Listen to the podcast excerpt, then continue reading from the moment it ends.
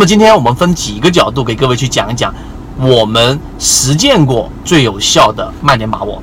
首先第一个，从这个超买与超卖的就持股人的情绪上去把握好这个卖点。历史以来，所有人都对于这个持有的这一只股票的散户情绪把控有很多的指标监控，最常规的就是 KDJ。KDJ 呢，它的源自于 KD，是源自于我们所说的期货。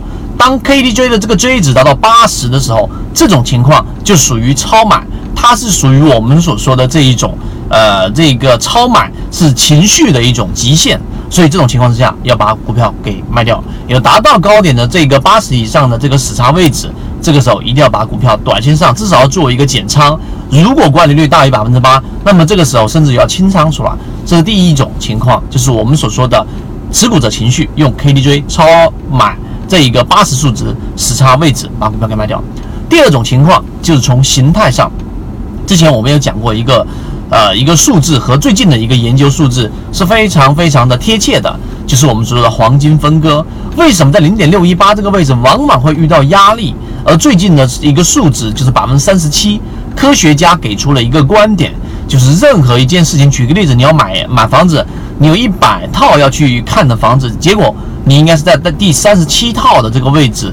来干嘛呢？做出决定，三十七是一个非常关键的位置。例如说，你是一个二十岁的女孩子，你要到三十岁之前嫁出去，你应该在这个年龄段过程当中的百分之三十七，也就是二十三点七岁的位置时候，你就要考虑啊，这一个做好结婚的准备了。为什么？因为这个位置是非常关键的，具体是在这个数字科学这一这一个我们的视频里面讲到，这里面我不去细讲了。那你在二十三点七岁该见过的人基本上已经见过了，越往后你的风险越大，你的收益越小。那么刚才我们说的黄金分割零点六一八跟百分之三十七其实是一样的。那么它在黄金分割和零点六一八这个位置，或者说是一些比较关键的位置的时候遇到压力，这也是一个卖点，突破不了。就遇到一个卖点，这就是第二种情况，我们所说的压力。第三个，在形态学的卖点完完了之后，还有第三点，就是我们所说资金卖点。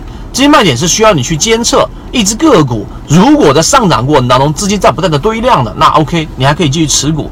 但是当整个资金增加的增速在减少的时候，并且减少的幅度比较大的时候，这个时候我们可以用捕捞季节的流动、捕捞季节的这个资金柱体来做一个判断。它不一定是要流出的时候你再卖股票，因为这个时候已经迟了。当它流入的速率已经在大幅的减小的时候，甚至于由强转弱、由流入转为流出的这个关键点的时候，你都一定要把股票给卖掉。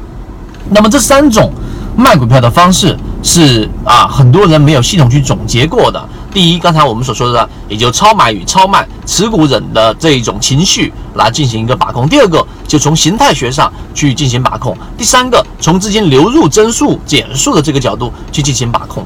这三个点对于买卖点，我想对你来说一定会有所启发。那么具体实战的操作以及这些指标到底怎么样去进行设置？如果你对于这一个卖点有兴趣，对这个话题有兴趣的，可以找到我们的圈子，我们有完整版的视频会在我们圈子里面会有去讲到。首先，我们感谢一下今天这个问题是由我们北京的一个朋友提出来的。好，今天我们就讲这么多，对各位有帮帮助就好。好，各位再见。交易过程当中没有亏钱的股票，只有亏钱的操作。只有建立完整的交易系统，才能在股市里面真正的去做到盈利。可以直接在本专辑的简介找到我。